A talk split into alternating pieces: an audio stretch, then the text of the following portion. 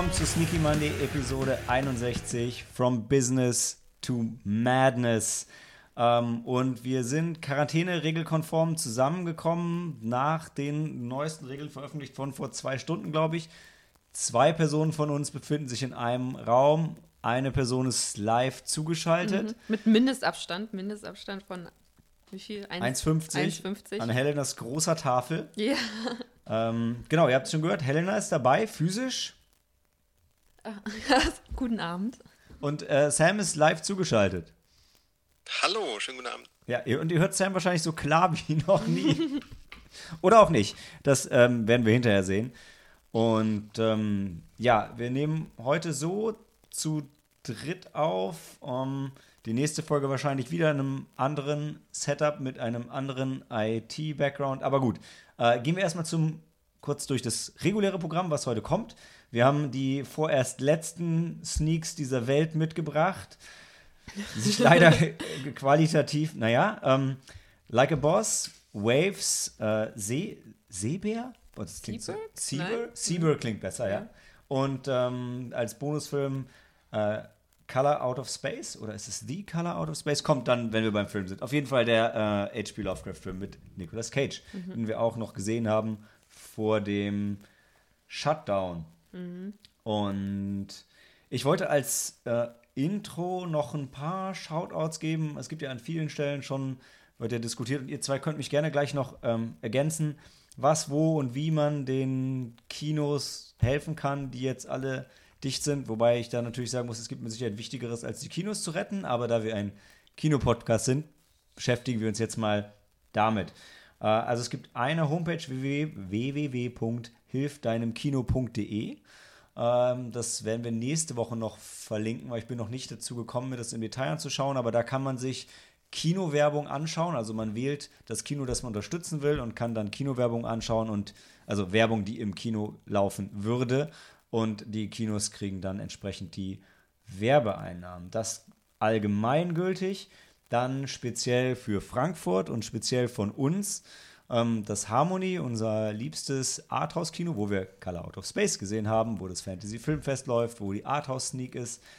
Ähm, die haben einen direkten... Disharmonie. Und die Disharmonie, genau. Die, wie sagen Sie, die, die, die, die Filmserie des Abseitigen, abseitigen Films? Ich wollte sagen abartigen Films, aber das Nein. ist es nicht. Nein, abseitig. Ja.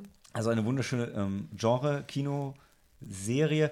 Ähm, in jedem Fall, die haben dazu aufgerufen, bei ihnen Gutscheine zu erwerben, Solidaritätsgutscheine. genau. gehört zu, ja. die, die ähm, einlösbar sind für alles im Kino, wenn es dann wieder aufhat. Und ähm, es gibt keinen Mindestbetrag, zumindest wurde keiner ausgerufen, aber jeder Gutschein beinhaltet auch ein gratis Popcorn. Ähm, das läuft wie folgt ab. Ihr schickt eine E-Mail mit eurer Adresse und eurem Wunschbetrag an info at arthouse-kinos.de.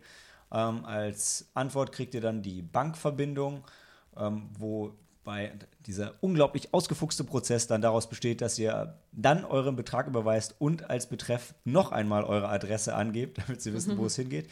Und ähm, ihr schickt dann, überweist den Betrag, den ihr spenden wollt, plus 1,50 Versandkostenpauschale und kriegt dann euren Gutschein nach Hause. Und bevor ich es vergesse, für alle daheimgebliebenen, die trotzdem das gemeinsame Kinoerlebnis folgen wollen, ähm, schaut auf Twitter nach dem Hashtag Empire Movie Night, wo ähm, das äh, britische Empire Magazine jede Woche einen Film ausruft, den die ganze Welt dann äh, gemeinsam Freitagabend immer um 8 Uhr schaut, schauen soll, auf einer Plattform eurer Wahl, das spielt keine Rolle. Und ähm, dann auf Twitter das Ganze live kommentieren kann, immer mit dem Hashtag Empire Movie Night. Das war letzte Woche Freitag Groundhog Day. Das wird nächste Woche Freitag Point Break beziehungsweise gefährliche Brandung auf Deutsch. Ähm, und zumindest mein Plan, das weiß die Sneaky Monday Crew noch nicht, also weiß ich nicht, ob ich da ihr Backup habe, aber mein Plan ist, die Filme auch danach in unserem Podcast zu besprechen, denn die Montags-Sneaks gibt es erstmal nicht. nicht mehr. Ja. Genau. Helena und ich waren in der letzten Sneak, Sam und Helena waren in der vorletzten Sneak. Ja. Und wir alle waren in der vorvorletzten Sneak, aber das war keine Bereicherung für die Welt. Like a Boss. Da waren wir, glaube ich, da waren wir alle drin, Nein, oder? Sam war nicht da. Sam? Daniel war dabei. Nee, ich war nicht Daniel dabei. war dabei. Sam, du hast, du hast nichts verpasst, aber Ja. du hörst gleich, worum es ging. Und Ja. dann weißt du, dass du nichts verpasst. Aber ja, darum geht es nicht. Ähm, erstmal jetzt dann von euch beiden noch Ergänzungen dazu. Nein. Oder? Ähm, Das darüber, damit habe ich mich noch gar nicht beschäftigt, Also ich habe schon. Äh, wie es dann in den Kinos geht. Nicht so gut. Also der, der, wenn du, wenn jemand einsteigen will, ähm, World Cim Cinema, es ist äh, eine der größten Kinoketten in, ich glaube, Osteuropa, England und USA. Das ist fast ein Penny Stock äh, geworden jetzt. Die Disney-Aktie ist auch abgestürzt. Netflix fängt sich langsam, ähm, was ja auch der Krise eigentlich, äh, also in der Krise Sinn macht, denn Netflix gehört eigentlich zu denen, die davon profitieren sollten. Aber ja, ich denke dazu dann wahrscheinlich auch in den nächsten Podcasts noch mehr, aber dann haben wir ja schon mal ein paar Empfehlungen für die Leute. Und ähm, genau, ansonsten bin ich im Moment dabei, eigentlich jeden Tag einen Quarantäne-Krisenfilm zu posten und zu empfehlen. Und ich meine, ja, ihr werdet im Netz ja sowieso gerade mit Heimkino-Empfehlungen überschüttet. Empire hat auch ein paar ganz gute Listen draußen. Ähm, die Filme gehen uns so schnell nicht aus, auch wenn natürlich alle Kinofilme verschoben sind, die Kinos zu sind, Kinodrehs ausgesetzt sind. Ich glaube, ich meine, Tom Hanks ist aus der Quarantäne raus, Idris Alba ist noch in der Quarantäne, die ähm, Captain America, nee, wie heißt die? The, The Falcon and hm, die Disney plus Marvel-Serie ist auf jeden Fall noch on hold, weil die in Tschechien drehen und naja, Tschechien auch gerade schwierig ist. Also es wird auf jeden Fall einiges an Filmen verschoben. Und New Mutants kommt jetzt doch wieder nicht ins Kino. Nachdem Ja. er endlich wieder ins Kino kommen sollte, ist er jetzt wieder auf unbestimmte Zeit verschoben. Hatten nicht Sinister eine Mail rumgeschickt, wo irgendwie 20, 30, 40 Filme drauf sind, die verschoben wurden bis jetzt. Ja, Sinister hat eine sehr gute Liste rumgeschickt, ja. Also gefühlt alle. Und die meisten auf unbestimmte Zeit erstmal auch, ne? ja.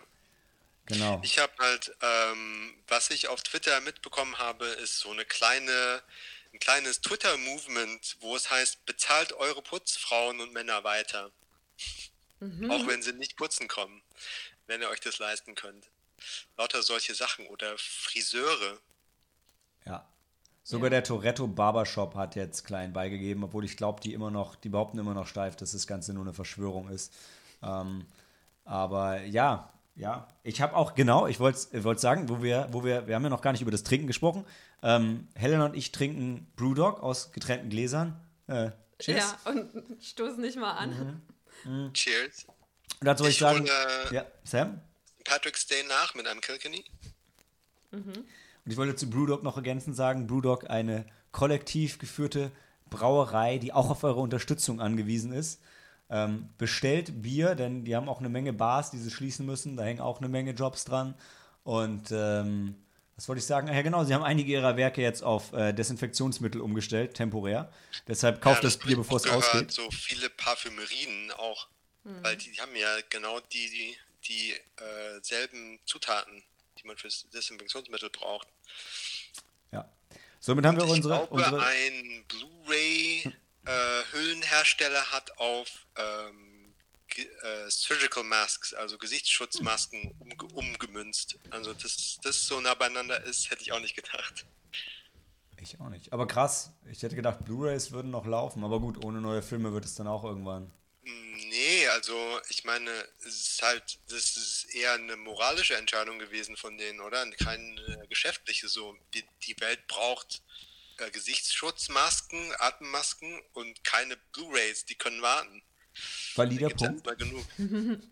Wahrscheinlich sowohl als auch. Aber ja, du hast natürlich recht. Aber Ja, krass, ja. stimmt. Also Surgical Masks, die wo- wollen jetzt zwei Millionen pro Tag produzieren in dieser, in dieser einen Zwei Fabrik. Millionen pro Tag.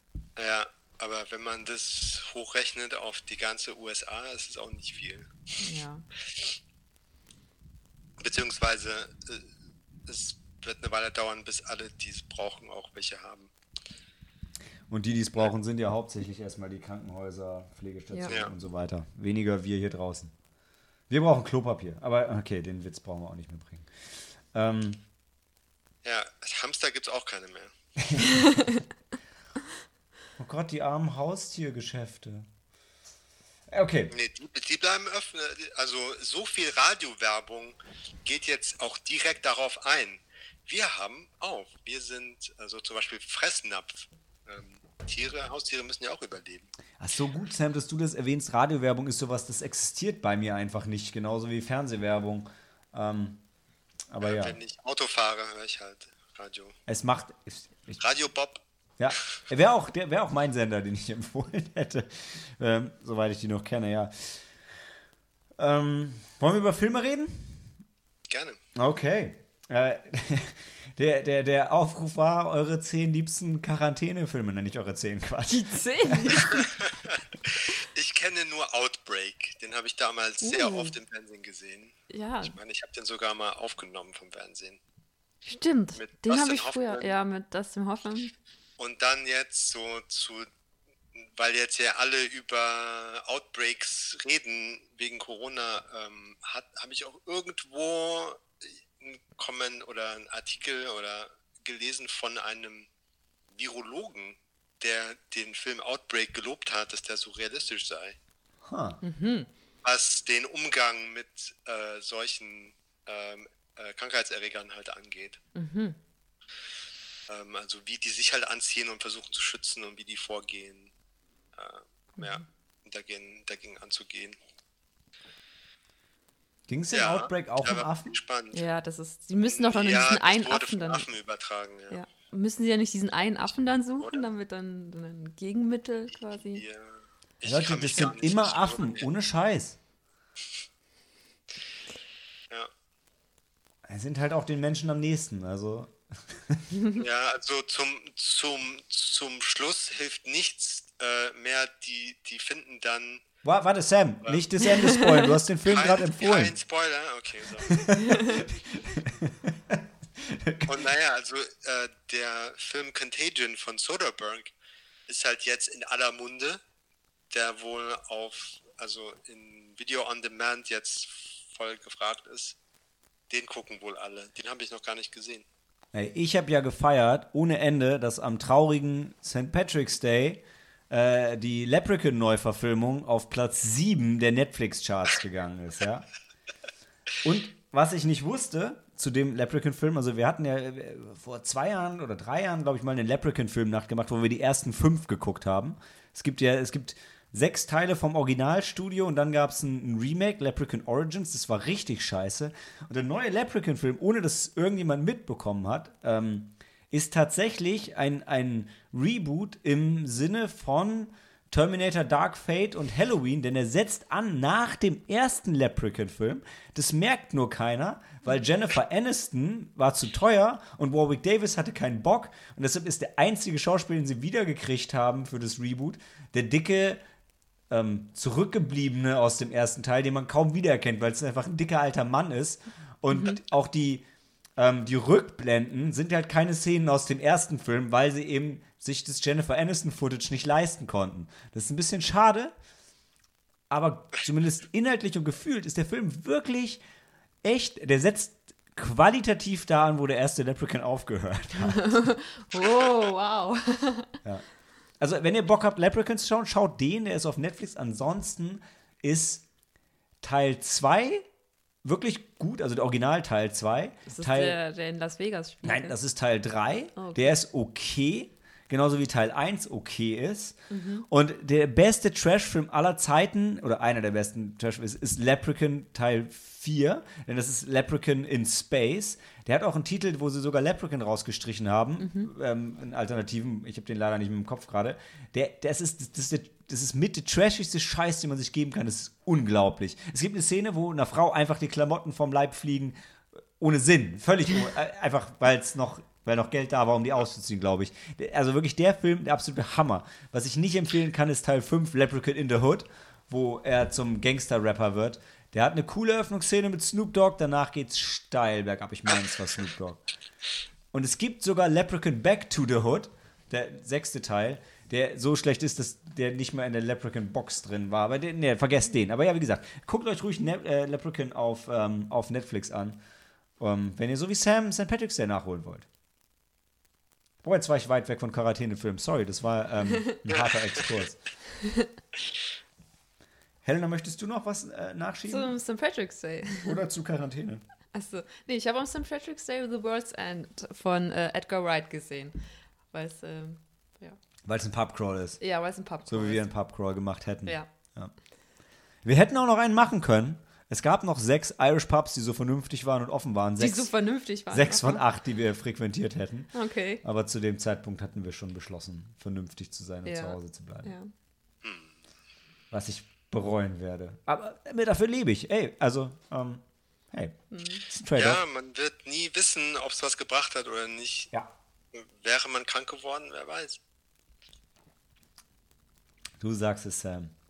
Oh, wäre, da, äh, tolle Überleitung. Tatsächlich, jetzt, hier kann ich es ja sagen, ich habe ihn nach meinen eigenen Regeln bei den Quarantänefilmen ausgeschlossen, aber ähm, vielleicht nehme ich ihn trotzdem auch noch in diese äh, Liste auf Facebook und Instagram auf.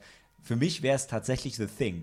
Weil, also in The Thing, klar, es ist kein richtiger Quarantänefilm, auch wenn sie sich ja irgendwo unter Quarantäne stellen, indem sie sich von der O- Außenwelt abschließen. Aber es geht die ganze Zeit darum, wer ist infiziert und wer nicht. Ich finde, es passt wunderbar an diese Zeit. Ähm, und es Auch gibt. jetzt gerade hier an diesem Tisch, wer ist infiziert und wer nicht. Na, wir wissen es nicht, wir wissen es nicht. ja. Die Ähm, stehen. aber wir nehmen uns gleich Blut ab und halten einen heißen Draht rein Ja. und schauen, was Das haben wir- passiert. Ich habe schon alles vorbereitet. Ich, leider, Helena, muss ich sagen, ich habe meine Füllung, meine Blomben austauschen lassen. Okay. Das heißt, die äh, Methode aus dem Prequel wird nicht funktionieren. Okay. Schade, schade. Aber Ich habe eine Blinddarmnarbe, die kann ich dir zeigen. Ja. Äh, weil Narben kopieren es ja nicht mit. Ah, okay. Hast du Narben? Nein. Nein. Schade. Nein. Ich bin nicht überzeugt. Sam? Sam? Ja, ich habe ich hab hier eine an der Hand. Ja, du hast. Ich meinte eher, hol mich Oh, raus. na klar, doch, ich habe ja eine Narbe. Habe ich total vergessen, weil die noch recht frisch ist. Und Ich wollte sagen, wer sagt mir, dass du nicht schon vorher ausgetauscht wurdest? ah, hast du recht. Außerdem sieht man Ja, die Narbe überhaupt nicht. mehr. vielleicht im, ist äh, im Schlafzimmer da die echte Helena. Also im Schlafzimmer. Ich habe sie im Schlafzimmer. Ja, halt irgendwie verstaut. Im Bett oder so. Das, das, Im ist, Schrank, ja. das ist das Problem, das hier war früher meine Wohnung. Hier gibt es echt keinen Stauraum. Also wenn Helena hier eine Leiche versteckt hat, das, das geht kaum. ähm, nee, ansonsten der Film, den ich mitgebracht hätte, ist der, den ich auch schon tatsächlich online empfohlen habe, wäre 10 Cloverfield Lane, ähm, wo es darum geht, dass ähm, Mary Elizabeth Winstead, die, die ich sowieso immer ganz fantastisch finde, einen Autounfall hat und in einem Bunker aufwacht, zusammen mit John Goodman und ich vergesse mal, wer der andere Typ ist. Und sie sagen, dass es draußen, ich glaube, sie sagen, es gibt Giftgas und man kann nicht mehr raus. Und dann ist sie mit diesen zwei echt unangenehmen Typen in diesem Bunker drin. Und gerade besonders John Goodman spielt, das Ganze ist sehr unangenehm und auch ein ganz bisschen rapey. Und für sie stellt sich halt die Frage, hey, könnte ich eigentlich rausgehen? Wäre es sicher oder nicht? Ähm, man weiß es nicht. Ähm, genau wie Sam schon angesprochen hat. Das ist, was da die Spannung ausmacht und natürlich die Spannung zwischen den Charakteren. Sehr, sehr cooler Film. Lief in der Sneak, war toll. Guter Abend, je, weniger, je mehr man drüber weiß, äh, nein, andersrum, je Je- weniger man weiß, desto besser. Und der ist auf Netflix. Ähm, The Thing? Nicht, ich glaube, das Prequel ist auf Netflix noch, oder? Ja, ich glaube schon. Das Prequel ist auch gut. Das Prequel ist auch Mary Elizabeth Winstead, was Oh. immer eine gute Sache ist. Genau wie Death Proof, der beste Film von Quentin Tarantino. So. Sam nickt. Niemals. Nein, nicht der beste Film, aber, einer Aber- der guten. Ja. Einer der. Oh. Warte, was sind denn die schlechten? Death Proof. Ist, ist gleichzeitig ein, einer der guten und einer der schlechten. Okay, was ihr sagt. Und Helena, deine Empfehlung? Also meine Empfehlung. Äh, ja, ich habe lange überlegt, weil mir irgendwie keiner eingefallen ist. Aber da du ja jetzt äh, den Film auch gepostet hast auf, auf Facebook, ich weiß es nicht. Bestimmt. Bestimmt, ne? Gut, äh, aber auf Instagram auch. Äh, ist es äh, Nausicaa ähm, aus dem ähm, Tal der, Winde, von äh, Miyazaki, Hayao Miyazaki. Ähm, noch nicht, das war noch nicht, damals noch nicht das äh, Ghibli-Studio, was ihn rausgebracht hat, aber es kurz davor, oder? Ja, genau Soweit so ich weiß, ja. Und es war ein Herzensprojekt von Miyazaki, das weiß ich. Und da geht es halt eigentlich auch, es geht darum, dass äh, die Welt nach, also die Apokalypse ist quasi schon passiert Und es haben nur ein paar Menschen überlebt und die ähm, ähm, leben halt auch verstreut. Also Nausica ist zum Beispiel, äh, lebt halt wie, wie titelgebend im Tal der Winde, weil dort können halt die Menschen halt auch atmen, weil die andere Welt ist einfach, ähm, die Atmosphäre ist so vergiftet, dass sie, wenn sie rausgeht aus diesem Tal, dass sie dann einfach ohne, ohne Schutzmaske, ohne Atemmaske nicht überleben könnte. Ja, und die Welt teilt sich generell so ein in, es gibt Wüste und toxischen Dschungel mit Monstern. Mit, ja, mit riesigen Käfern. Mhm. Ja. Und ähm, ja, das war ein ganz toller, also ist ein ganz toller Film, ist ein ganz toller Film. Ich habe ihn äh, damals, ist nicht mein erster Ghibli-Film, es war Mononoke Hime tatsächlich, aber dann habe ich Nausicaa gesehen und ähm, dann, dann wurde mir einfach nochmal klar, wie toll Miyazaki ist und Ghibli und generell und so die, Grund, die Grundmotive von Mononoke Hime sind auch da eigentlich schon ja, alle präsent. Genau, das ist eigentlich um.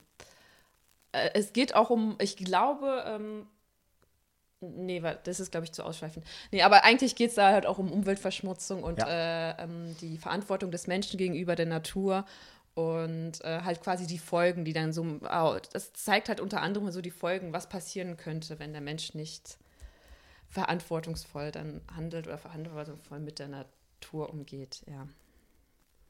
Was jetzt auch so ein bisschen, ich meine, jetzt in Venedig ist das Wasser, war das Wasser noch nie so klar.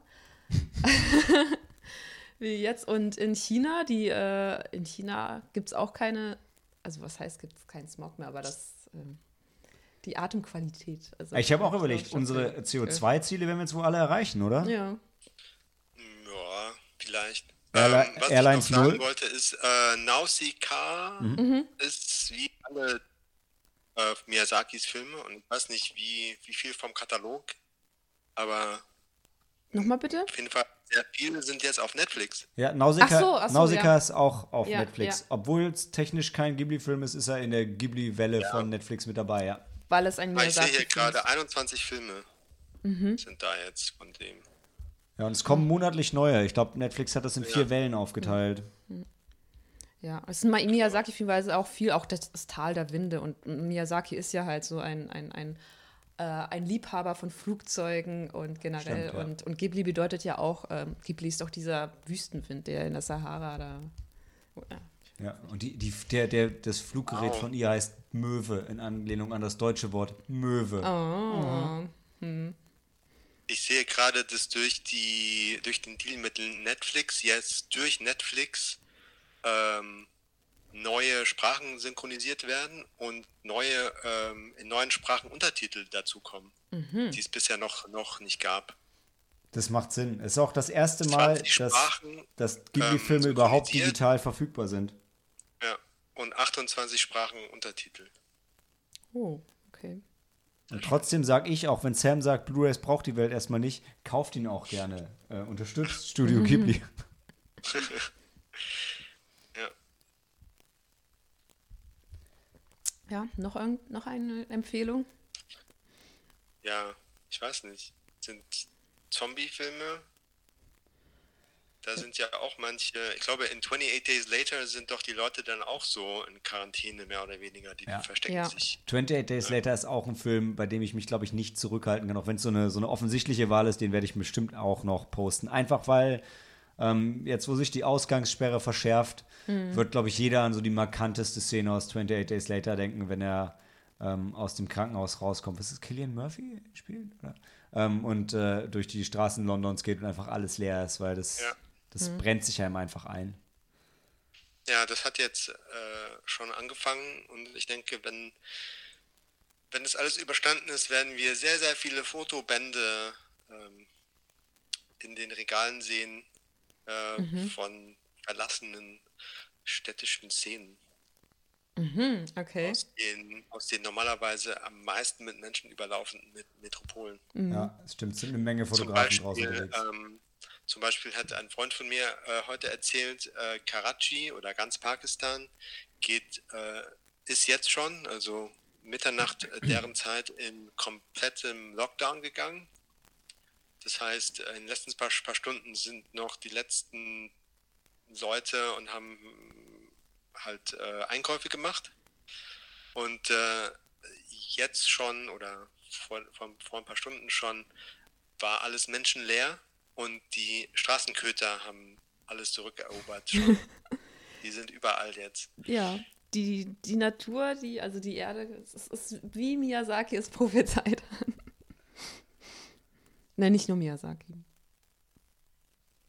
Gut. Das Leben findet einen Weg. Ich, ja, ich habe auch an Jeff Goldblum gedacht, ja. Ab, ab Dienstag auf Disney Plus. Ähm, mhm. Jeff Goldblum, wie heißt es noch? The, and the World oder so? Die, die, Serie, wo Jeff Goldblum einfach über, die, über alles Mögliche redet. Das mhm. ist mein Highlight neben The Mandalorian. Ja, sollen wir ähm, in die Pause gehen und dann mit den Filmen weitermachen, bevor wir äh, äh, noch weiter tiefenpsychologisch werden? Ja. Okay, dann bis gleich.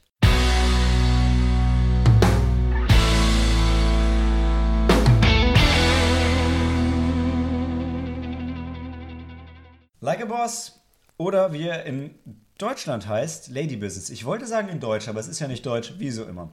Äh, genau. ähm, von Miguel Arteta, die sonst irgendeinen Fernsehscheiß gemacht hat, so habe ich es mir notiert, kommt diese fantastische, diese fantastische Comedy, ähm, die am, ähm, das spielt überhaupt keine Rolle mehr, am 12. März angelaufen ist. Und ist einer von diesen Filmen, die in Deutschland ab 12 sind, in den USA R-rated, denn sie hat ganz unanständigen Humor. Mhm. Und, ähm, oh verdammt, eigentlich starte ich doch mal mit der Tagline, was ist mit mir los? Because the world of beauty is about to get ugly. Ähm, Helena, erzähl doch mal, worum es geht, denn der Film ist ja von Frauen für Frauen. Von Frauen, ja, von Frauen für Frauen. Es geht, und ich kann mich da auch sehr gut nach, ähm, hineinvollziehen. Also es, geht um zwei beste Freundinnen, die kennen sich seit der Schulzeit, haben dann ähm, quasi ihren Traum erfüllt und haben ein eigenes ähm, Make-up-Label sozusagen gegründet. Sie haben einen kleinen Shop und da stellen sie auch ihr Make-up her. Sie haben auch ein kleines Labor hinten äh, im Hinterraum. Mit einem hart schwulen, der das Make-up anmixt natürlich. Genau, der mixt das Make-up. Der sehr sympathisch ist. Ja. Und ähm, ja, und die haben auch einen Bestseller, das äh, irgendein Bestseller, ich weiß der nicht. Der One-Night-Stand. Der One-Night-Stand, ja, okay und ähm, waren auch recht erfolgreich, aber ähm, so wie es halt läuft im, im Business, ähm, haben sie halt ein paar Schulden angehäuft. Und ähm, was man natürlich nochmal sagen muss, die zwei sind natürlich so, obwohl sie beste Freundinnen sind, sind sie sehr unterschiedlich. Die eine, ähm, gespielt von Rose Byrne, die kennt man ja auch, die ist auch, wo ich mich auch immer wundere, warum sie in solchen Filmen mitspielt. Ich muss ganz kurz intervenieren. Also, ja. du sagst, die zwei sind erfolgreich. Das stimmt aber nicht. Du sagst auch, sie haben Schulden angebaut. Ja, also, sie sind erfolgreich im Sinne von, sie machen ähm, Umsatz. Was sie nicht machen, ist Gewinn. Es ist, du bist nicht erfolgreich, nur weil du Dinge verkaufst. Du musst so viel verkaufen, dass du mehr Profit hast, als du Miete hast, zum Beispiel. Ja, aber sie waren zu Beginn erfolgreich anscheinend, oder? ich glaube nicht. das ist, okay. Ich, ich hoffe, dass sie zu Beginn erfolgreich waren, sonst hätte sich der Laden wahrscheinlich nicht so lange gehalten. Ähm, naja, gut, also die eine gespielt von Rose Byrne. Oh, wie hieß? Ich weiß gar nicht mehr, wie ihre Figur oh, hieß. sorry. Ich habe das Skript ähm, vor mir. Nee, nee, es ist okay. Nein, nein, ich glaube, Mel, Mel Carter. hm? Mel Carter. Mel Carter, ja, genau. Ähm, ähm, Rose, ähm, sie ist halt die, die Vernünftige von den beiden sozusagen. Sie ist für die Buchhaltung zuständig. Ähm, sie, da, ähm, sie ist die, ähm, die, die, die quasi immer die, die logisch denkende, die rationale. Äh, während ihre beste Freundin Mia, sie ist halt das kreative Genie. Sie war aber anscheinend auch für den One-Night-Stand zuständig. Und äh, sie denkt sich halt immer die, die tollen Ideen aus und ähm, ist, glaube ich, auch, ja, eigentlich, was macht sie sonst nichts? Nein, doch, doch, sie, sie, sie äh, schminkt ja auch die Kunden. Mhm. Weil ja, doch, wenn, wenn dann Kunden äh, oder wenn dann, dann Kundinnen kommen, dann ist sie, dann ist sie auch mit da und das ist quasi, äh, es kommt ja nicht auf die äußere Schönheit an, sondern auf die innere Schönheit und das ist quasi ihr, ihr Motto sozusagen. Man muss halt schon erwähnen, dass äh, Mia, gespielt von, wie heißt sie? Mia wird gespielt von Tiffany Die, aber die kenne ich nicht. Also. Die ist halt schon hart, Klischee, schwarz, laut, no girl, no you don't ne, und so weiter. Ähm, ich hm. kann es super imitieren. Ähm, und hat auch in diesem, in diesem unsäglichen Film mitgespielt, den ich allein in der Sneak sehen durfte, der ähm, Nobody's Fool. Nobody's Fool hieß, genau. Mhm. Was. Ne, nee, das war der Nein? schlimme Film, den du gesehen hast, was Männer wollen. Ja, Nobody's ja. Fool. Der, ja, schlimme Frau, muss man, also ich, ich tatsächlich höre ich das total gerne. aber, aber, ah, die ist nicht witzig. Nee, nein, nicht. Ja, gut, und ähm, sie ist halt aber auch der, ähm, Ja, okay, also sie haben ja Schulden. Und Mel äh, Rose, die ja immer ein bisschen, bisschen zurückhaltend ist und auch ein bisschen, ähm, ich weiß nicht, schüchterner, aber ein bisschen reservierter als die, die, die offene ähm, äh, Mia. Ähm, die muss ihr das irgendwann mal gestehen, dass sie einfach ihren Laden nicht mehr halten können. Und dann gehen sie halt quasi einen Deal ein, und zwar mit Selma Hayek, die ein großes ähm, Beauty-Imperium äh, führt ähm, und die ihren kleinen Laden halt aufkaufen möchte. Und ja, dann bleibt ihnen sozusagen nichts anderes übrig, als diesen Deal einzugehen. Und natürlich stellt sich heraus, dass Selma Hayek halt die Böse ist in diesem ganzen. Setup und äh, die quasi dann die kleinen, äh, dass sie quasi Mel und Mia sozusagen eigentlich aufkaufen möchte, ihre Ideen ähm, stehlen möchte und somit einfach nur noch mehr Geld machen. Denn ja, denn, denn Schönheit ist käuflich und ja. Sie versucht einen Keil zwischen die Freundschaft der beiden zu schlagen. Denn so bekommt sie, was sie will und sie bekommt immer, was sie will. Ja. Ja, ja ist ein. Ist halt so eine, so eine Standard-US-Komödie mit so ein bisschen niveaulos und so ein bisschen.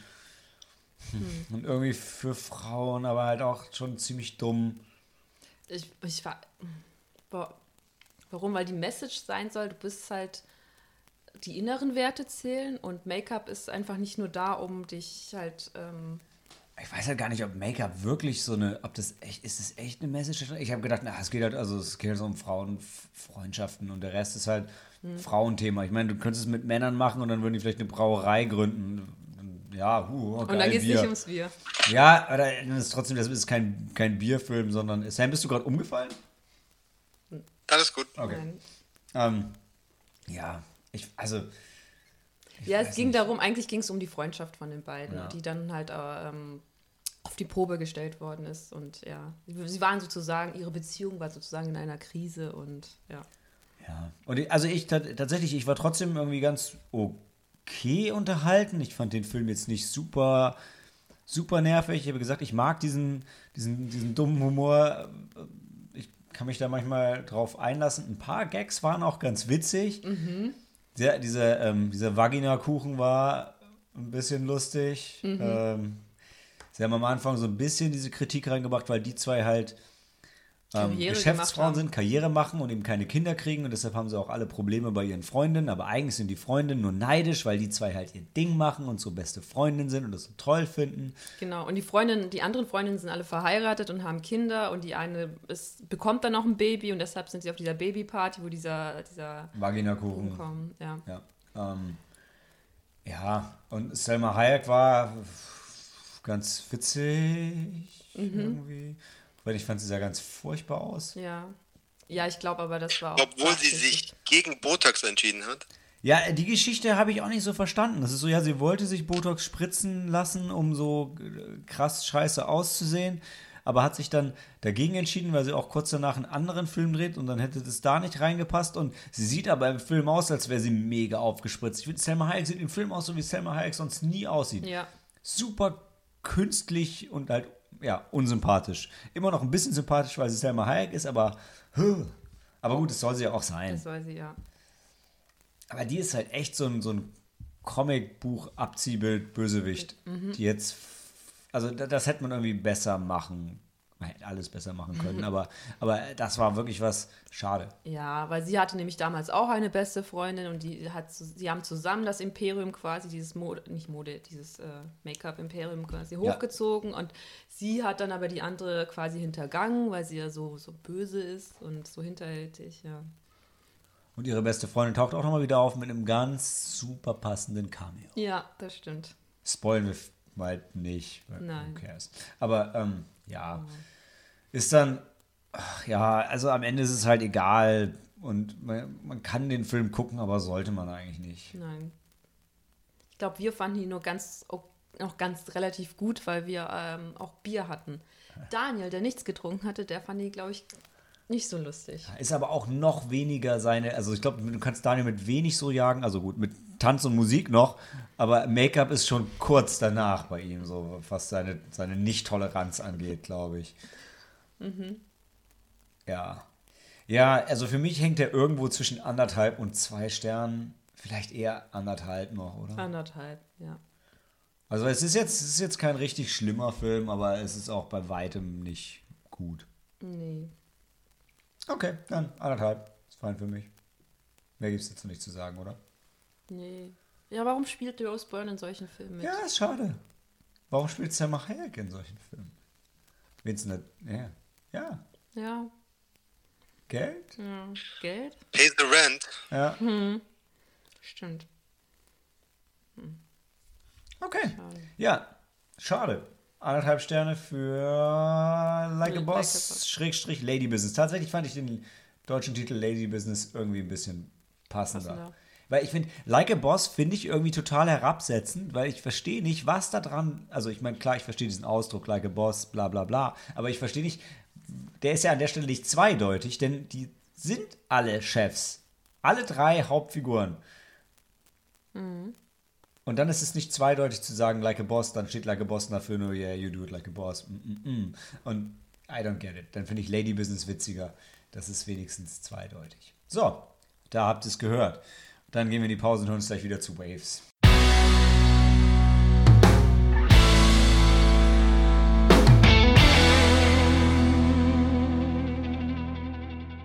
Waves, der neue Film von Troy Edward Schultz, von der auch It Comes at Night gemacht hat, den ich gesehen habe. Waves habe ich leider nicht gesehen.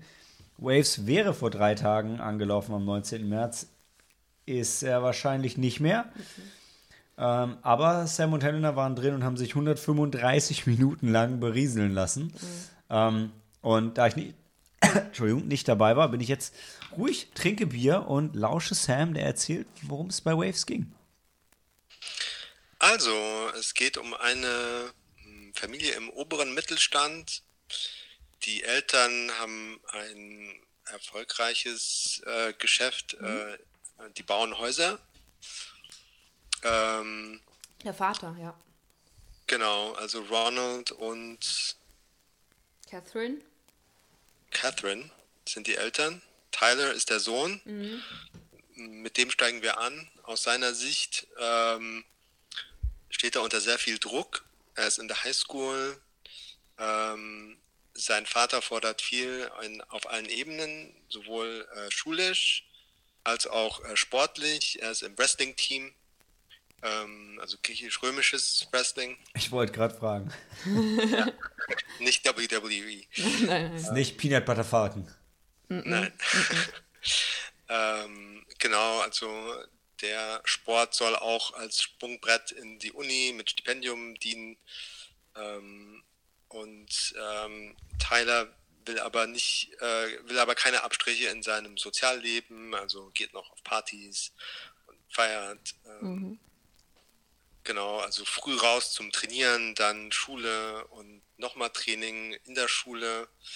Ähm, dann ist es schon dunkel, wenn er nach Hause kommt. Um 9 Uhr fängt er nochmal mit den Hausaufgaben an, also richtig voller Tag. Scheint auch alles sehr gut zu laufen, ähm, bis sich dann rausstellt, äh, dass er doch ähm, sich zu sehr pusht und dann eben äh, immer weiter abstürzt äh, bis zu unvorhergesehenen Begebenheiten ähm, und dann Überreaktionen und dann äh, ja wird das Ganze zu einem Horrortrip so ein bisschen. Ganz, ganz schlimm. Könnt ihr zwei ein Beispiel nennen, was ihr mit, mit Absturz meint, ohne vielleicht zu viel zu spoilern? Ja, das mit seiner Verletzung. Also, das würde das, oder? Ja gut, ich meine, äh, er hat eine Schulterverletzung, ähm, Also, er musste zum die Arzt. er halt überspielt Ja, und einfach weitermacht, Okay. obwohl er aufhören müsste. genau. Der, der Chirurg hat ihm geraten. Das ist ähm, ein Teil. Ja, der hat, ähm, dann ist da irgendwas mit dem Muskel sozusagen in der einen Schulter. Und äh, wenn er einfach die Schulter noch weiterhin belastet, dass das dann sein könnte, dass er dann irgendwann überhaupt keinen Sport mehr machen kann, beziehungsweise den Arm oder die Schulter bewegen könnte. Also es hat wirklich gravierende Folgen hätte es, wenn er Ja. noch weitermacht. Beziehungsweise äh, eigentlich ist die Diagnose selbst, wenn er jetzt aufhört und operiert wird und Ja. alles so macht, wie Kann der er- Arzt es empfiehlt, äh, ist trotzdem seine Sportkarriere vorbei. Vorbei. Okay. Ja. Und ähnlich krass läuft es auf allen Und- Ebenen irgendwie. Und das ist halt der, Ja. das ist quasi so der ausschlaggebende Punkt. So. Also das ist die erste, negative. Genau, und dann ja. kommt eins zum anderen. Ja, und dann eskaliert es. Ähm, genau, und ähm, das Besondere an dem Film ist halt, dass es ähm, sich sehr stark in seine Schuhe bringt, mhm. Ähm, mit einem unheimlich intensiven Soundtrack. Mhm und auch äh, so stilisierten visuellen Mitteln, wo man ähm, teilweise auch einfach nur Farben sieht, ja. wie bei so einer, ähm, wie bei so Moodlighting.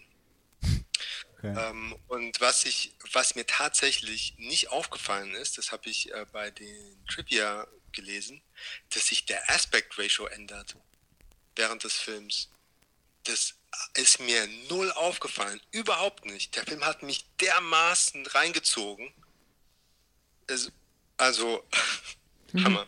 Dazu muss man sagen, dass Sam jemand ist, dem sowas normalerweise auffallen würde. Viele werden wahrscheinlich sagen, ja, so what? Aber. Ja.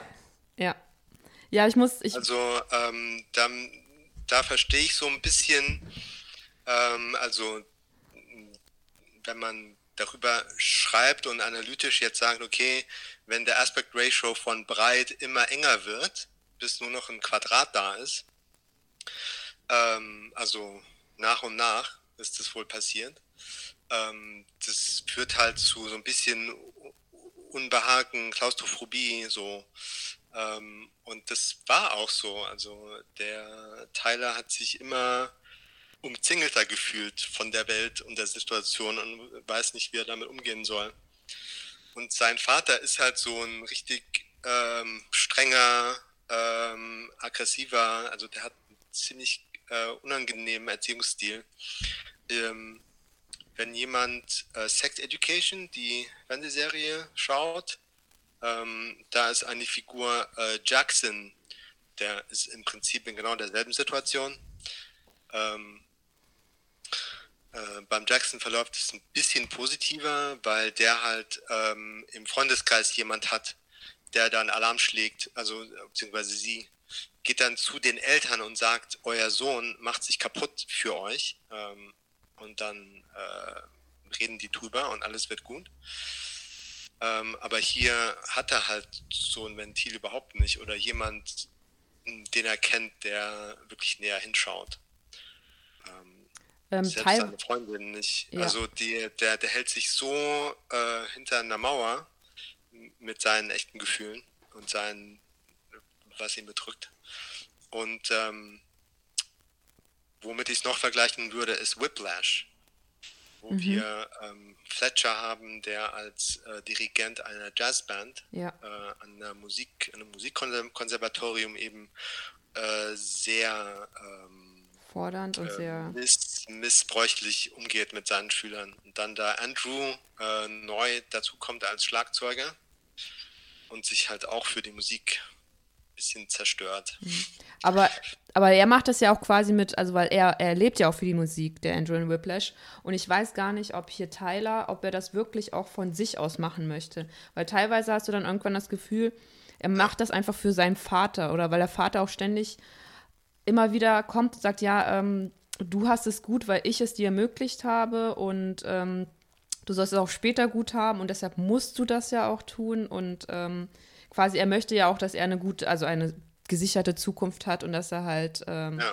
erfolgreich im Leben ist und ich glaube, es ist teilweise auch ähm, das drumherum. Er ist ja auch ein sehr beliebter ähm, Mitschüler und ich glaube, das ist auch quasi so das, was das drumherum kommt, dieses, ähm, dieses Gefühl ja von Anerkennung, ja, er, er ist ja dann irgendwas so gut, ähm, dass er halt äh, von anderen halt vielleicht nicht angehimmelt wird, aber dass er halt einer der Besten ist und das gibt ihm wahrscheinlich auch so ein, so ein ja, gutes Gefühl. Deshalb bleibt er auch dabei, aber ich weiß gar nicht, ob das auch wirklich sein Sport ist. Das weiß ich gar nicht. Ja, genau. Also das weiß der Andrew in Whiplash hat da wirklich äh, eine Liebe zur Musik. Genau, und der macht ja. das wirklich halt aus Liebe zur Musik. Der Andrew und ja. Aber irgendwann, also am Anfang ist es vielleicht so. Also der will halt zu dieser Band, weil er diesen, den Lehrer Fletcher so toll findet. Genau, und weil er immer das Beste aus einem rausbringt. Ja. Ja, und ja, aber bei ähm, jetzt bei also Waves. Also bis zu einem bis zu einem Punkt, äh, also da in Whiplash wird auch ein Punkt überschritten, wo man sich fragt, warum man das noch macht. Ja. Weil, ja. Ja, ja, aber in Waves ist es ja ähm, quasi, also du hast es ja schon erwähnt, dass, vielleicht sollten wir sagen, dass der Film sich ja in zwei Hälften unterteilt. Die erste Hälfte, dann folgst du, folgst du halt Tyler, die sehr, sehr intensiv ist, diese Hälfte, vor allem audiovisuell, wie du sagst, ähm, also der Soundtrack, der ist ja auch, ähm, der nimmt einen so mit, ähm, dass du quasi. Ja, von Trent Reznor und Atticus Finch, die ja Ross. eigentlich immer zusammen Filmmusik machen. Ja, und, und die kennt man. ja, sorry, Atticus Ross, Atticus Finch ist was ganz anderes. Ja. ja, und Trent Reznor und Atticus Ross, die, die kennt man von äh, Nine Inch Nails. Ja. Ja. Mhm. Und ja. Ähm, ja. Entsprechend brachial ist auch die Filmmusik. N jein, jein. Nicht, nicht immer. Vor allem also nicht, zumindest in der ersten Hälfte. Wenn es sein muss, dann ja. Ja, aber das ist das ja auch das, das, was das, äh, was dich in der ersten Hälfte auch so mitnimmt, weil es ja auch quasi, wie du es schon vorhin gesagt hast, das ist auch sehr auf, vor allem auf die Farben Rot und Blau ist er ja ähm, sehr fokussiert in der ersten Hälfte.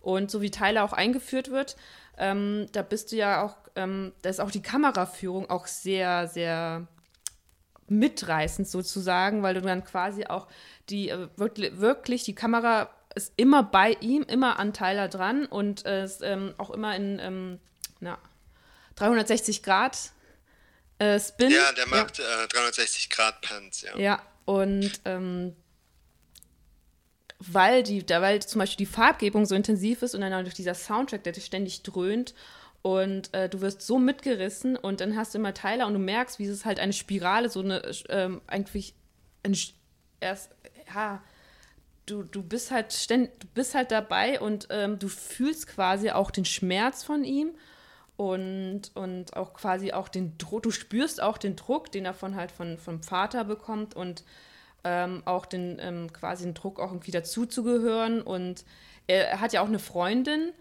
ähm, die liebt er ja auch über alles, aber irgendwie ähm, findet er bei ihr auch keinen Halt irgendwie. Ich würde sagen, der, der einzige emotionale Halt ist halt seine, seine Schwester. Aber die wird in der ersten Hälfte gar nicht so thematisiert, also die ist gar nicht so präsent in der ersten Hälfte. Und ähm, ja. das ist auch das Emotionale, weil als, er braucht einen emotionalen Halt, den er halt nicht hat, weil er halt seine Gefühle alle unterdrückt. Er, auch wenn die erste Hälfte halt allein durch, durch die, dieses, diese, die Musik und die Bilder, die gezeigt werden, ähm, so viel Gefühl in einem selbst, einem Zuschauer auslöst, merkst du einfach, dass er, Tyler, die Figur, einfach äh, die Gefühle aber nicht herauslassen kann, weil er die einfach alle so in sich gefressen hat, auch wirklich auch, auch negative Gefühle.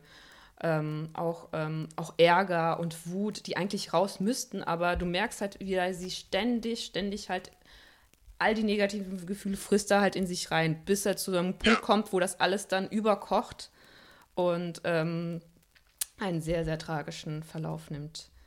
Und es gibt eine Szene, äh, wirklich, da konnten Sam und ich nicht hingucken, weil die so. Ähm, da hast du, glaube ich, zu mir auch gesagt, Sam, äh, du, du, du, du kannst nicht mehr und du würdest am liebsten aufstehen und gehen. Ja, ja, ich wollte, ich habe mir echt überlegt zu gehen, weil ja. das echt auf die Spitze getrieben haben, ja. wie der sich pusht. Ja, wie, wie er wirklich, weil du siehst einfach, wie, wie Tyler selbst an seine Grenzen geht und zum Beispiel niemand weiß halt, dass er diese Verletzung, also dass er quasi, wenn er jetzt weitermacht, dass er damit sein, seinen Körper zerstört. Das weiß halt niemand, nur der Zuschauer und Tyler. Und du denkst halt einfach, ähm, ja, wie, wie kann es sein? Wie, warum tut er das? Und ähm, ja, also ich glaube, so eine starke Reaktion habe ich nur bei Szenen, wo jemandem äh, äh, beim Foltern die Fingernägel gezogen werden. Oder, oder irgendwelche Holzstücke unter ja. die Fingernägel ge gestochen. Ja, ja. Ist das deine Schwachstelle, ja? Das ist meine Schwachstelle, da kann ich nicht hingucken oder zuhören. Und das ist, äh, ja, ich weiß nicht, ob wir die Szene beschreiben sollten. Ich glaube, es ist okay für die Zuhörer. Ja. Also, was ihr gesagt habt, reicht, also glaube ich. Es ist halt, äh, beim, man macht halt weiter mit Wrestling-Training. Ja, und, ja. Ja. Und dann gibt es halt dann den Höhepunkt sozusagen, von dem man dann abstürzt, ähm, ein, ein ähm, Kampf gegen einen Schüler aus einer anderen Schule halt. Das ist ein Wettbewerb, ja. Ich glaub, vor vor ja. allen halt, vor seinen Eltern und Coach und Schülern und äh, mit Zuschauern ja. und so. Und die Kamera ist Und halt ständig halt, bei ihm ja. und es ist, wie gesagt, es ist der Soundtrack, es ist halt, es sind die Bilder, die so intensiv ist. Du hast ständig dieses, auch dieses Wechselspiel von Rot und Blau, das auch einen so ein bisschen dann immer, ähm, ja. ich Das ist nicht. so, das sind die Lichtern vom, von den, vom Rotlicht, oder? vom Rot, Krankenwagen. meins, ja. Rot, rotes, rotes und blaues Licht dreht sich dann, oder? Oder beziehungsweise, Das wird ja durch die ganze erste Hälfte wird Ja. immer rot. Es gibt nur ein paar Szenen, wo dann auch zum Beispiel gelbes Licht benutzt wird. Und das sind irgendwie so reflektierende, also kurze reflektierende Szenen. Ähm, wo, Helena hat besser aufgepasst als ich. wo du dann denkst, okay, jetzt, jetzt ist an einem Wendepunkt, aber dann passiert wieder was, wo es halt dann noch schlimmer wird. Wird man dann, ihr habt ja erwähnt, es gibt zwei Hälften, Mhm. wird man für diesen ganzen Schmerz dann in der zweiten Hälfte noch ein bisschen belohnt? Ja, ja. Würde ich schon, weil in der Also- zweiten Hälfte geht es halt dann um seine Schwester. Du, also am, am, nachdem die erste Hälfte vorbei ist und du denkst, oh, oh jetzt ist der Film vorbei, jetzt, jetzt kann ich gehen.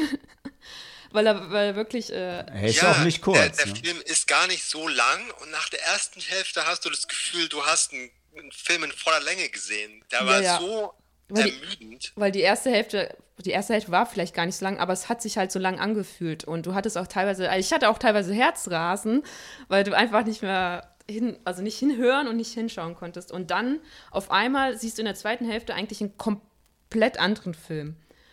Weil, ähm, wie so wie der erste, der erste Teil, der wirklich wie so ein Sturm daherkommt und dich mitreißt, kommt dann der zweite Teil, wo es um die Schwester geht. Und da ist auch die Farbgebung eine ganz, ganz andere. Und die Musik äh, ist, auch, ist auch nicht so intensiv.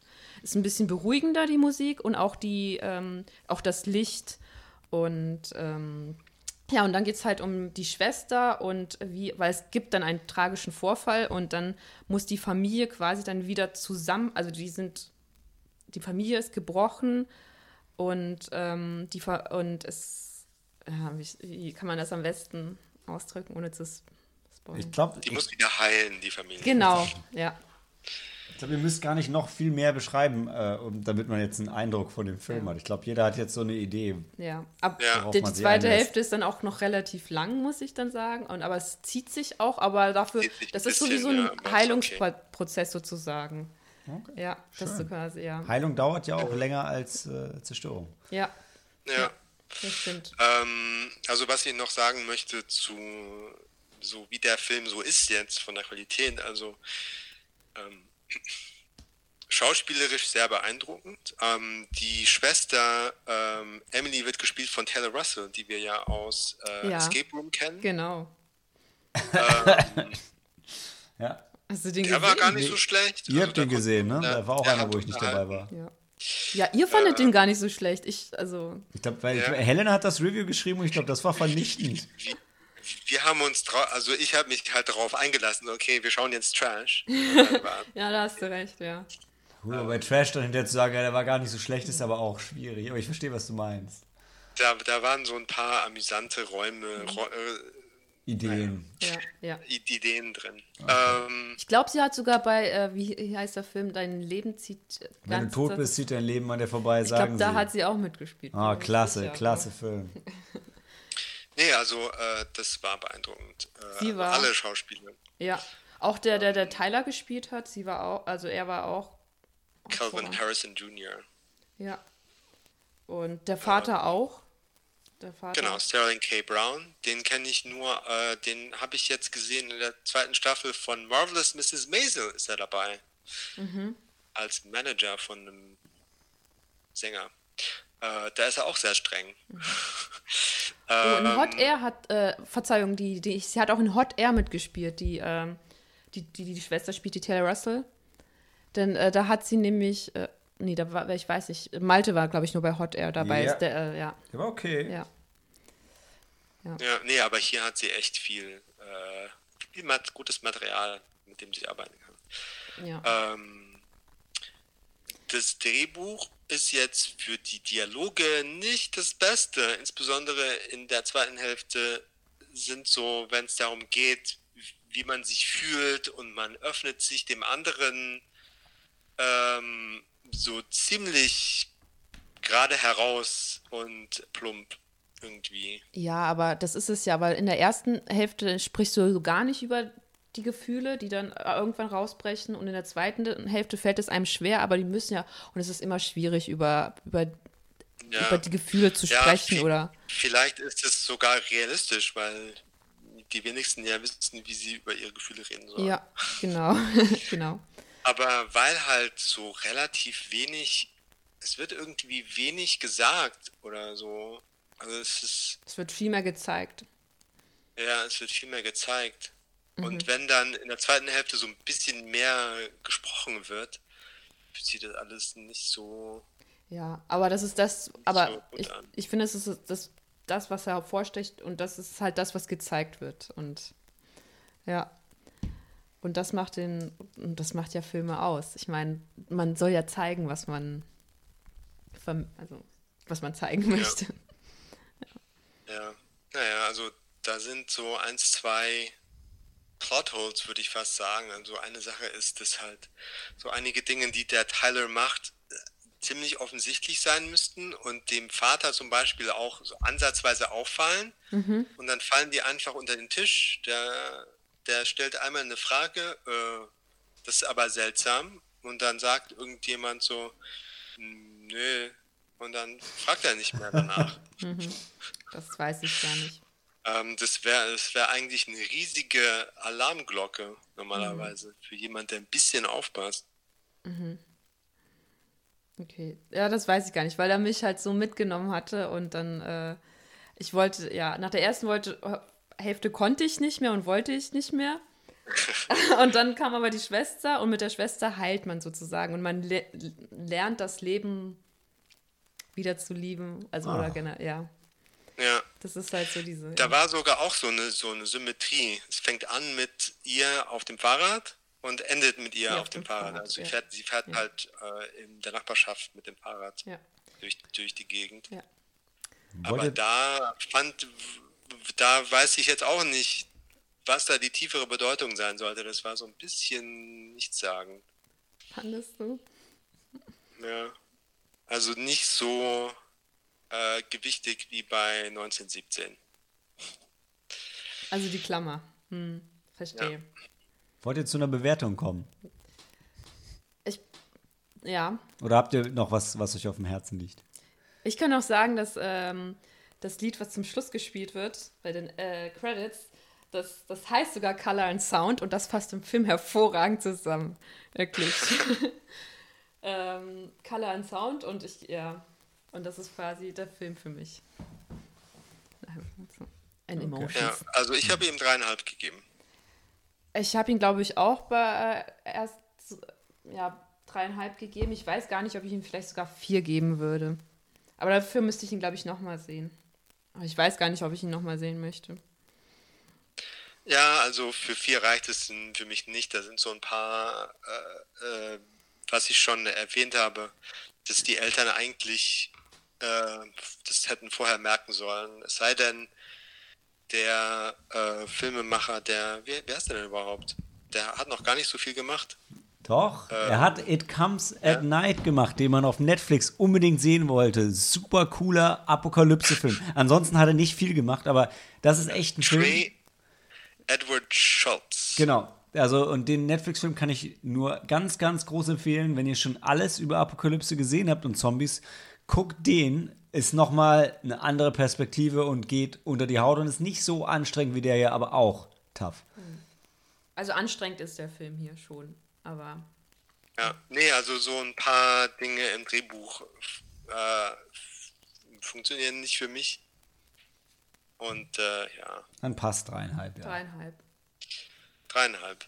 Color and Sound. Und ich, ich konnte es nicht checken, deshalb, also weil Sam auf meinem Handy spricht, deshalb habe ich mir eben äh, Helenas Handy geschnappt. Ein anderer Film, bei dem sich das Aspect Ratio ändert über den Film über, ist einer, über den wir eingangs gesprochen haben, nämlich The World's End. Der wird konstant größer ähm, über die Laufzeit des Films. Das hatte ich die Woche noch gelesen, beim Film selber wieder nicht mitbekommen. Ähm, Ja, ich auch nicht. Aber ja, achtet drauf, wenn ihr den Film nochmal schaut. Sehr gerne. Denn er ist sehr gut. Er ist übrigens nicht mehr auf Netflix, habe ich gesehen, leider. Aber es gibt ihn noch auf Blu-ray. Ach, die Cornetto-Trilogie. Ja. Ja. Ja. Okay, dann hören wir uns gleich wieder nach der Pause zu Seaberg.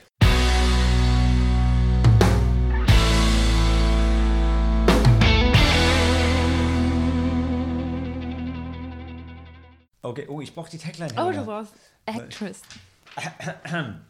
Oh, die Tagline fand ich super. Actress, Activist, Adversary, Seeberg, Sie Seeberg, sorry. Oder wie er in Deutsch heißt, John Seeberg, Against All Enemies. Was? Ah, dieser Titel riecht mich auf. Aber ähm, der Film auch zeitweise. Aber äh, ist ja nicht mein Intro, sondern dein Helena. Ja. Ähm, ja. Gut, also ähm, anscheinend basiert es auf wahren Begebenheiten.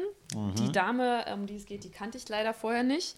Jean Seberg, Seberg, Seberg, äh, eine amerikanische Schauspielerin, die, äh, in, ähm, die in Frankreich gestartet hat und dort halt äh, zu, ähm, ja, quasi zu einer der Ikonen der äh, Nouvelle Arc, nein, nicht Nouvelle Arc, Nouvelle Nouvelle Vague. Vague, genau. Ich, ich als Französisch-Kenner Ja. kenne mich damit natürlich gut aus und Ja.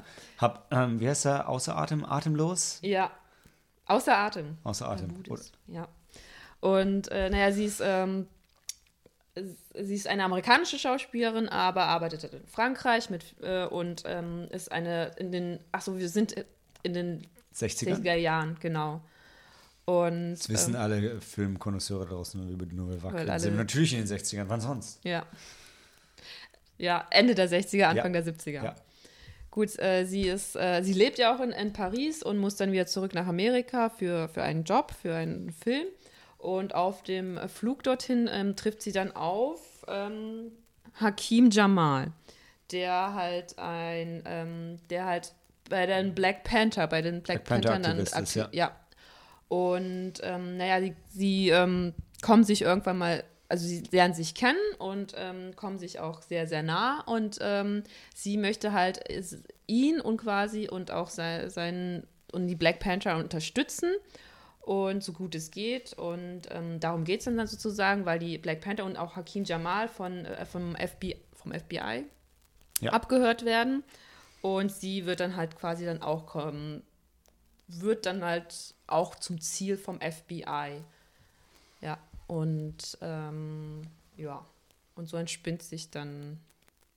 die Genau, zunächst denk, denken die FBI-Kollegen noch, sie könnten sie für sich benutzen, Mhm. aber dann entscheiden sie sich stattdessen, sie halt zu denunzieren und ihr Leben zu zerstören, weil es nicht sein kann, dass sich Eine weiße. eine Weiße, die auch so Kindervorbild ist und ähm, unglaublich beliebt war in den USA zu der Zeit, dass die sich auf die Seite der Schwarzen stellt und sich für Schwarzenrecht einstellt. Und deshalb fangen sie an, sie zu terrorisieren und psychologisch in den Wahnsinn zu treiben. Und das, das ist das Hauptthema des Films. ja, finde. weil es, also, es geht eigentlich um sie und genau. Und die und nicht Praktiken um- des FBI, FBI unter J. Edgar Hoover war das, glaube ich. Ähm, genau. Und auf FBI-Seite ist noch Vince Vaughn, ähm, spielt ein Ach so, der sollen wir auch noch, ähm, ja, nicht? ja, doch, doch, ja.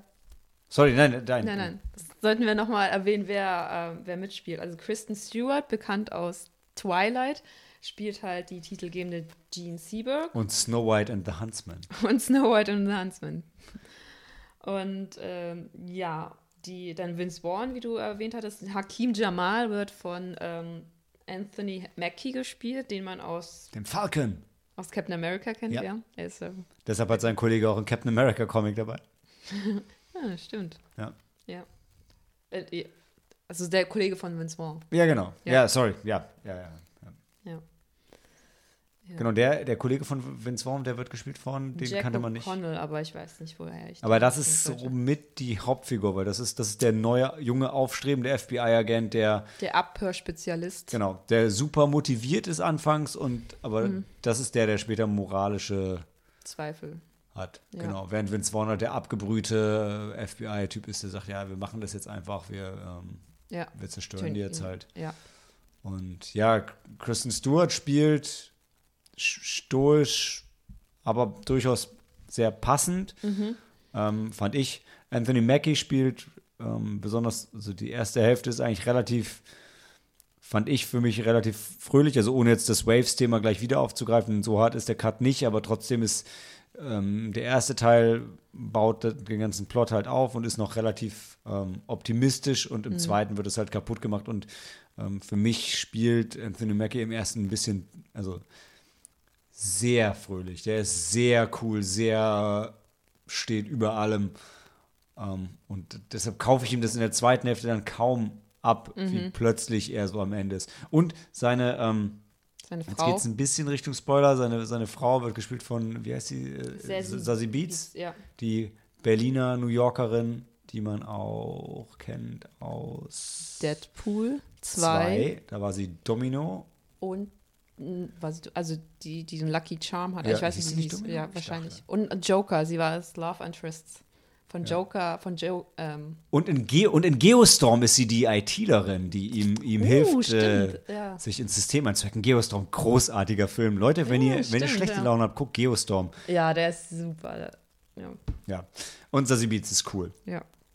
Auch hier. Also die ist, es ist einfach cool, so eine, also es ist total abgefahren, wenn man sie mal Deutsch reden hört, weil die klingt halt wie eine von der Berliner Straße mhm. und dann spielt sie hier halt so eine ähm, Schwarze mit, äh, mit Afro aus den 60ern, aber die hundertprozentig, finde ich, bringt mhm. die die Rolle rüber. Ähm, ja, und ja, der Film ist total okay. Ja, das, ja. Ja, das ist okay. Also er tut in der zweiten Hälfte schon echt weh. Äh, deshalb, also ich habe in meinem Review, was leider jetzt erstmal nicht veröffentlicht wird für, für ähm, Bedroom Disco, weil der Film jetzt keinen deutschen Release hat, ähm, er hatte keinen und jetzt wird er auch erstmal keinen kriegen.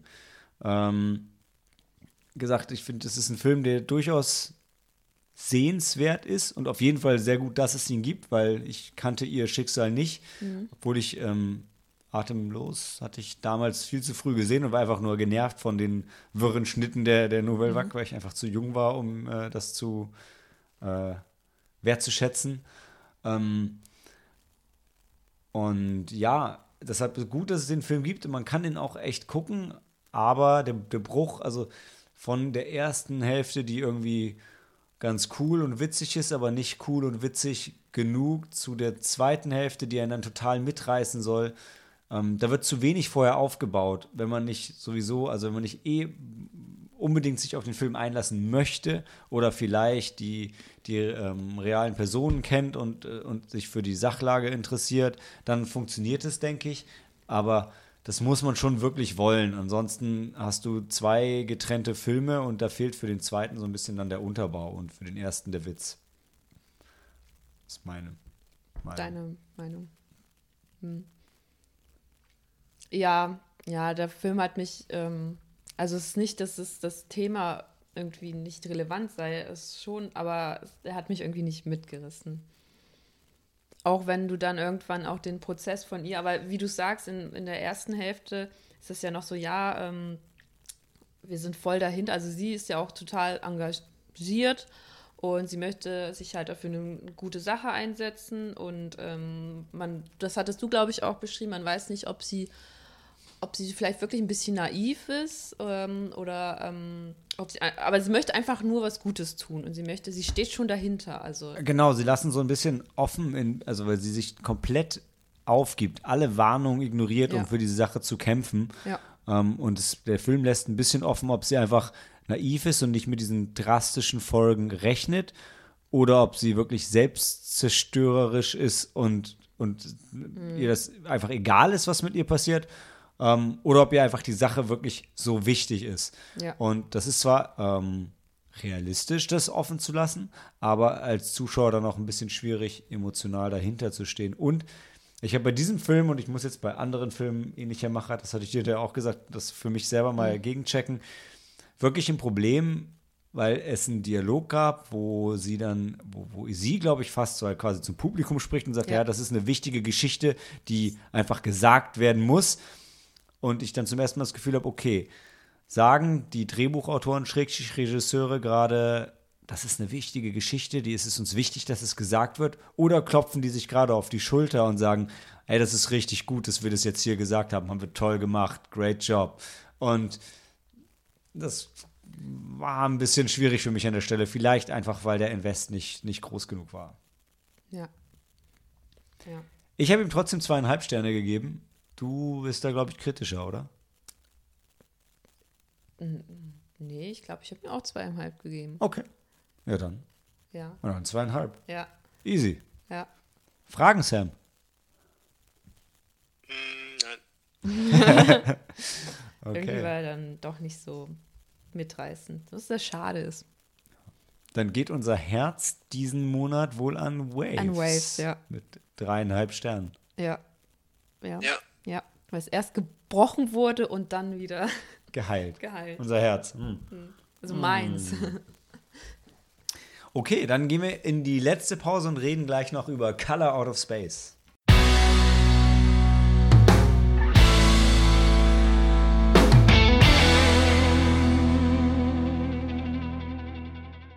Color Out of Space oder, wie er in Deutsch heißt, die Farbe aus dem All. Der nach 20 Jahren der neue Film von ähm, Richard Stanley, bekannt von Dust Devil und Mark 13. Mark 13 habe ich sogar gesehen, der war schlecht. Oder okay. Ähm, und ja, wäre, ist, hatte einen limitierten Start am 5. März und kommt jetzt Anfang April auf Blu-ray. Ist nochmal verschoben worden. Ähm, kommt aber, glaube ich, noch und kommt in einer wunderbaren Deluxe-Edition, die ich jedem empfehlen will, denn da ist der deutsche ähm, Color Out of Space oder The Color Out of Space, wie der Deutsche heißt, den wir letzten Monat besprochen haben, mit dabei und noch zwei weitere Verfilmungen der Kurzgeschichte von H.P. Lovecraft. Worüber wir jetzt reden, ist ähm, der letzten Monat auch schon von uns angekündigte neue Nicolas Cage Horrorfilm von, wie sie marketingwirksam sagen, Team von Mandy. Was heißt, es sind die gleichen Produzenten wie von Mandy. Ansonsten, naja, und Nicolas Cage ist dabei, aber naja, ist nicht wirklich das gleiche Team, machen wir uns nichts vor. Die Story ist die fast die gleiche wie, na eigentlich ist es überhaupt nicht die gleiche wie, wie letzten Monat, aber sie basiert auf derselben Kurzgeschichte. Ähm, aber genau wie letzten Monat ähm, gehen wir, sind wir nicht im ausgehenden 18. Jahrhundert, 19. Jahrhundert, 1890. 19. 19. Jahrhundert. Ähm, wir sind aber auch nicht im Ersten Weltkrieg und wir sind auch nicht in Deutschland, denn wir sind stattdessen in den USA in so äh, Jetztzeit, würde ich sagen. 21. Jahrhundert, ja. Und die, ähm, die Gardeners sind rausgezogen aufs Land, auf das Anwesen von den Eltern von Nathan Gardner, gespielt von Nicolas Cage. Also, ähm, und die Eltern sind wahrscheinlich gestorben, denn sie sind nicht mehr auf dieser Farm. Und so sind, äh, ist diese städtische Familie neu angekommen auf dem Land mit ähm, dem äh, Vater Nathan, der Mutter Teresa ähm, und äh, drei, drei Kindern. Und ähm, ein Punkt, den man dem Film so ein bisschen ankreiden kann, ist, die, die sind von Anfang an schon alle relativ abgedreht. Ähm, Nathan hat sich in, das, äh, in den Kopf gesetzt, dass Alpakas die Tiere der Zukunft sind und züchtet Alpakas und me- melkt, milkt, melkt Alpakas, Alpakamilch. Ja. Ähm, und das ist so sein Ding auf der Farm. Die Mutter ähm, ist an Krebs erkrankt. Das ist jetzt nicht das Verrückte, aber die ähm, ist auf dem Dachboden und macht ähm, Anlageberatung. Echt? Ja. Ähm, ist Anlageberaterin und äh, flippt die ganze Zeit aus, weil das WLAN nicht ausreicht, um ihre Kunden anständig zu beraten, weil die Verbindungen immer wieder abbrechen. Die Tochter Lavinia ähm, ist ähm, eine Hexe oder ähm, sieht sich als, Als Hexe, als, als Hexe als praktizierende Hexe, ja. reitet, reitet auf ihrem weißen Pferd. Wie hieß das Pferd? Meteor? Comet. Comet, genau. Ähm, der ältere Sohn ähm, kifft die ganze Zeit und der jüngere Sohn ist eigentlich relativ normal. Und dann gibt es noch einen ähm, Hippie, gespielt von Tommy Chong, der auch auf dem Anwesen lebt. Ähm, und Etwas außerhalb, ja. Ja, also, aber auf demselben, also auf ihrem Gelände. Ja, ja genau, ja. Ähm, Und äh, genau, also lebt nicht, lebt nicht in dem Anwesen, also er lebt nicht in dem Haus mit, aber er lebt auf der, also quasi auf dem Gelände, der, dem großen Gelände der Farm. Mhm. Und ähm, kifft sich die Birne weg und ist äh, kritisch der Regierung gegenüber und den Strahlen und den Aliens und äh, all dem, was da draußen so ähm, kreucht und fleucht. Ja, und was dann passiert ist, es äh, kommt ein Meteorit in seinem Vorgarten ähm, herunter und ähm, In dem darauf Vorgarten von Nicolas Cage. Genau, von der Gardner-Familie. Und ausgerechnet der, äh, der Jüngste, jetzt muss ich schauen, der Jüngste ist Jack. Ja. ja. Genau, ausgerechnet der wird Der als ist, um, erstes. der ist vielleicht so zehn oder so, weil die anderen sind ja schon Teenager. Also die anderen oder? sind Teenager, der, der, der ist nicht zehn, der ist jünger. Der ist jünger, ja. Der, also der flippt völlig aus und wird ganz apathisch Hm. und danach zieht sich der Wahnsinn aber mehr und mehr durch die ganze Familie. Ja. Und die sind sehr abgeschieden von allem und mehr oder weniger auf, auf sich gestellt. Was ja kein Problem ist, denn sie haben ja Alpakas, das sind die, die Tiere der Zukunft. Zukunft ja. ja. Ja. und das ist die, das ist die Prämisse. Und ähm, aber was wir gesehen haben, war ein, ich, ich, es war ein fantastischer Film. Also er hat einen herrlich, herrlich verträumten Soundtrack. Man kann für sechs Millionen nicht glauben, dass sie Nicolas Cage und die Effekte und professionelle Kameramänner und diesen doch echt coolen Regisseur äh, ranholen konnten, der ähnlich verrückt ist wie, wie, wie Nicolas Cage. Und ähm, Nicolas Cage gibt eine abgefahrene Performance, vielleicht gar nicht so verrückt, wie man sich das denken würde, aber ähm, wohl dosiert in den Szenen, wo er ausflippt, flippt er so aus, wie das nur ein, ein Nicolas Cage kann. Mhm. Der Rest der Familie spielt ebenfalls gut und ja, das Einzige, wie gesagt, was ich dem Film, was man, wie ich finde, kritisieren kann an dem Film, ist, dass ähm, die von Anfang an schon ziemlich abgedreht sind. Aber ähm, das ist meiner Meinung nach einfach nur dazu da, um die Fallhöhe zu reduzieren zu dem Wahnsinn, der dann kommt. Und jetzt bin ich mal kurz ruhig und lasse Helena auch noch mal reden, bevor ich, äh, bevor ich noch weiter in die, in die Beschreibung gehe. Ja, ja. Was ähm, soll ich jetzt sehen? Du hast es sehr gut zusammengefasst, ja. Ähm, Inwieweit ist er denn vergleichbar mit Annihilation? Oh, den habe ich nicht gesehen. Ich würde sagen, gar nicht. Ich würde, also wirklich fast Vielleicht gar nicht. Vielleicht nur das Ausgangsszenario hört sich so ähnlich an, aber danach nicht mehr. Mm -mm. Also ich habe das Buch gelesen von, von Annihilation. Also den Film habe ich jetzt nicht gesehen, aber ich, ich könnte jetzt nicht vergleichen. Nee, okay. gar nicht. Weil, weil, weil Annihilation ist schon sehr, sehr verkopft und ich weiß nicht, ob das ähm, ja, ich wollte es ich, ich tatsächlich auch gerade sagen, also hier so wirklich ähm, realistische psychologische Ansätze hast du hier eigentlich nee, nicht. Ja. Ich würde dem Film nicht vorwerfen, dass er zu viel zeigt. Ähm, er hält sich schon Color out of, Color out of Space. Er hält sich schon an die Lovecraft-Idee, dass man nicht alles zeigen soll. Aber das, was an Wahnsinn stattfindet, wird sehr ähm, plakativ dann doch mhm. ähm, gezeigt. Und ähm, ja, also diesen künstlerischen Anspruch von Annihilation hat er, hat er kaum. Also es geht, es geht eher in Richtung The Fly, wo Leute komplett mutieren. Ich würde es fast eher immer ein bisschen, ich sage mal gerne in Richtung, in Richtung The Thing. ähm, der ja auch, äh, also wo die Geschichte ja quasi Lovecraft inspiriert ist, sagt man zumindest. Äh, aber ja, ich, also ja, ich glaube für, für Annihilation, es wird, es wird fast gar nicht drüber nachgedacht, nee. wo es herkommt, was es, ja. was es will, sondern eigentlich nur, was passiert. Es, genau, es wird gezeigt, was passiert. Also ich habe, ich hab, wie gesagt, ich habe nur das Buch gelesen und im Buch, äh, also nicht die Lovecraft-Geschichte. Mhm. Und da geht es aber sehr viel, da wird ja viel hinterfragt und ähm, auch ähm, ja, wie gesagt, und es ist, ähm, wobei ich glaube, ich, ich habe es wahrscheinlich auch nicht verstanden, das Buch, ähm, weil es so komplex ist und ähm, weil das so, so, das so viel in Frage gestellt wird und dann, wie du sagst, tiefenpsychologisch quasi dann nochmal äh, analysiert wird. Und hier wird das halt bei Color of the Space na, es geschieht einfach. Es Sam, du als großer Annihilation-Fan wärst wahrscheinlich enttäuscht, wenn du, wenn du, wenn du sowas ähnliches Wieso, wenn du sagst, es geht Richtung The Thing, den fand ich ja, toll. Ja, ja, aber als ja. ich weiß ja, wie, ich weiß, wie du Annihilation gefeiert hast. Und wenn du, wenn du dir das wünschst, bist du enttäuscht.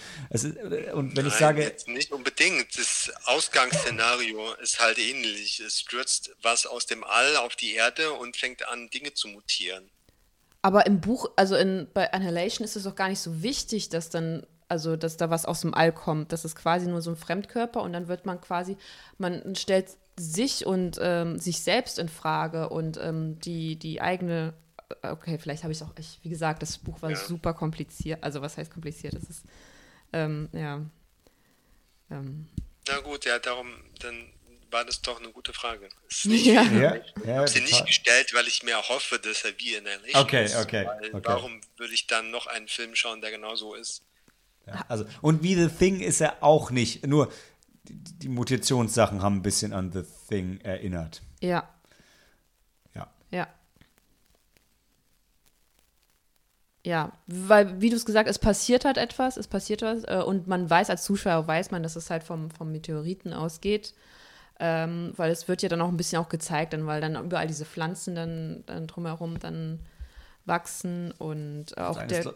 Gut, dass du das sagst. Ich bin vielleicht auch ein bisschen verbraucht, weil ich habe jetzt in relativ, in relativ kurzer Abfolge die Geschichte nochmal gelesen, mhm. dann die deutsche Verfilmung geschaut und jetzt diese Verfilmung, sodass mich hat auch nichts an dem, was passiert, also wenig zum Schluss schon noch ein paar Sachen, aber habe mich so richtig überrascht, weil ich ja grundsätzlich weiß, worum es geht und ja. was passiert. Ähm, aber ja, ich fand's, ich fand's cool, ich fand's spannend. Ähm, mhm. Ich fand das Ende, also ich fand auch einige Szenen trotzdem überraschend. Mhm. Und es gibt auch definitiv eine Szene, wo ich nicht hingucken konnte. Auch beim zweiten Mal schauen habe ich mich schwer getan, hinzuschauen. Mhm. Äh, weil sie sehr stark signalisieren, was passieren wird und es passiert genau das, was du erwartest. Und, ah ja, hm. ja, okay, ja. Ähm, ja, das stimmt. Da habe ich auch nicht hinschauen können, ja. Ja.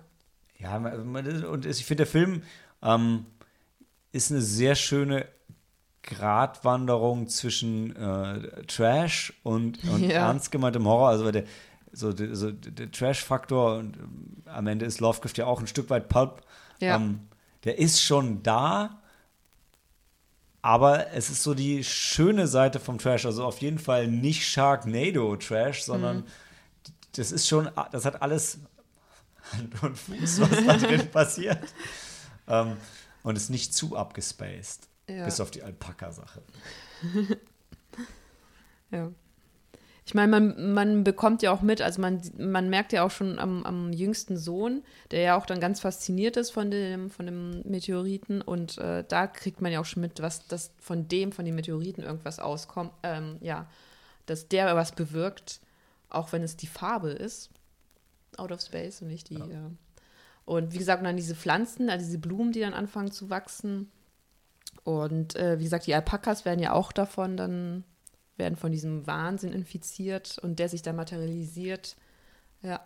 Trotzdem größtenteils kommt es relativ langsam, bis es halt, und dann meine ich nicht, wenn der Meteorit runterkommt, aber bis es dann wirklich plötzlich knallt und ab dann wird halt alles auf 13 geschaltet, was den Wahnsinn angeht. Ähm, ist auch durchaus, hat auch durchaus so ein, zwei Gewaltspitzen, womit ich nicht gerechnet habe, ehrlich gesagt. Ich finde, mhm. die 16er Freigabe ist schon fast milde. Ähm, mhm. Trotz, auf jeden Fall ist es aber auch, weil er marketingtechnisch so viel damit verglichen wird, ich würde ihn nicht so mit Mandy gleichsetzen, weil er ist wesentlich zugänglicher mhm. und wesentlich weniger abgespaced als, als Mandy. Man kann den schon recht straight durchgucken, auch wenn einem vielleicht so ein bisschen die Bezugsfigur irgendwie fehlt oder der, der richtig rote Faden oder die, die richtig krasse Handlung, weil, wenn du es zusammenfasst, es passiert ja fast nichts. Also es kommt ein Meteorit runter und dann Passiert Dann halt Quatsch. drehen alle durch. Ja. ja. ja. Aber ich finde ihn, also ich habe ihm, wir bewerten zwar nicht als Sneaky Monday, aber ich habe ihm vier Sterne von mir gegeben und mein Herz auf Letterbox, weil ich unglaublich viel Spaß mit dem Film hatte und den wirklich den eigentlich jedem gerne empfehlen möchte und gute Lovecraft-Verfilmung, guter Film, guter Nicolas Cage-Film, guter Richard Stanley-Film. Also äh, gerne, gerne mehr davon für mich. Ein sehr guter Nicolas Cage-Film, ja. Hat mich auch überzeugt. Ja, dann, äh, ich gucke mir den an. Sehr gerne. Ich glaube, Helena hat ihn hier liegen und ich habe ihn auch irgendwann bald. Ja, ähm, ja ich habe ihn hier, ja. Ja, ich weiß, brauchen wir noch einen Spoilerbereich eigentlich? Nee. Oder möchtest du noch kurz irgendwas? Ich bin, ich bin am überlegen, ob ich was Möchtest hab, du noch etwas zu der Farbe sagen? Ich habe leider in meinem Review vergessen zu erwähnen, aber jetzt, äh, da kann mich wahrscheinlich auch jemand, der sich besser damit auskennt, korrigieren. Aber ähm, ich fand überraschend, äh, dass sie dieselbe Farbe, also dieses grelle Pink gewählt haben, wie auch bei der deutschen Verfilmung. Und ich hatte bei der deutschen Verfilmung vergessen zu erwähnen, dass ich, ohne es jetzt zu prüfen, ungefiltert wiedergebe, dass die Regisseure von der deutschen Verfilmung damals gesagt hatten, dass es genau, genau diesen pinken Farbton tatsächlich das menschliche Auge eigentlich nicht wahrnehmen kann und dir stattdessen mhm. in, in deinem Gehirn diese Farbe anzeigt. Und das, mhm. ich vermute, wenn, wenn das denn so stimmt, auch, das auch der Grund ist, warum die Farbe hier wieder dieselbe Farbe hat. Mhm. Weil ich fand es halt sehr markant, dass in, in beiden Filmen, und der deutsche Film war ja schwarz-weiß und hatte nur diese eine Farbe drin, mhm. ähm, dass sie beide denselben Farbton gewählt haben. Ansonsten gibt es bei den Filmen fast, also man, man kann die schauen wie zwei komplett unterschiedliche Filme und die sind beide großartig und ähm, ich weiß gar nicht, hatte ich es jetzt im Podcast erwähnt mit der Limited Edition? Es kommt eine Limited Edition raus, wo ähm, noch drei von den fünf weiteren Verfilmungen drin sind, unter anderem die deutsche und noch zwei andere, ähm, weshalb ich jedem empfehlen kann, hey, holt euch doch die oder äh, holt euch beide separat, ist mir eigentlich egal, aber äh, man kann sich die auf jeden Fall auf jeden Fall die beiden anschauen. Über die anderen beiden kann ich jetzt noch nichts sagen, aber freue mich sehr drauf, weitere Interpretationen von dem Stoff zu sehen, denn die Kurzgeschichte gibt anscheinend richtig viel her. Genau das wollte ich noch erwähnen. Der Film geht 111 Minuten und basiert auf einer Kurzgeschichte und ich, ich fand, der hat überhaupt keine Länge gehabt. Der hat nicht viel Story, aber ist konstant ähm, spannend und unterhaltsam. Ja, ich meine, Stanley Kubrick hat auch aus einer Kurzgeschichte einen seiner super langen Filme gemacht. Eyes White Shut. Ich muss sagen, Richard Stanley teilt sich zwar den Nachnamen mit dem Vornamen, aber ich würde die zwei sonst nicht auf einen Level heben. Nee, nur was eine Kurzgeschichte ist. Nee, nee, du hast natürlich recht. Du hast natürlich recht. Es geht, es geht immer. Also nicht immer, aber ja, absolut. Ja. Gut. Dann war es das für Sneaky Monday 61 zum Glück unser Schlusswort funktioniert auch jetzt, denn wir erwähnen ja nicht Kino. Leute, bleibt gesund. Wir hören uns wieder zum Jahresrückblick. Den Jahresausblick, naja, den versehen wir dann mal mit einem Fragezeichen. Und ähm, ja, besonders für Sam heißt es dann jetzt Handy aus und Film ab.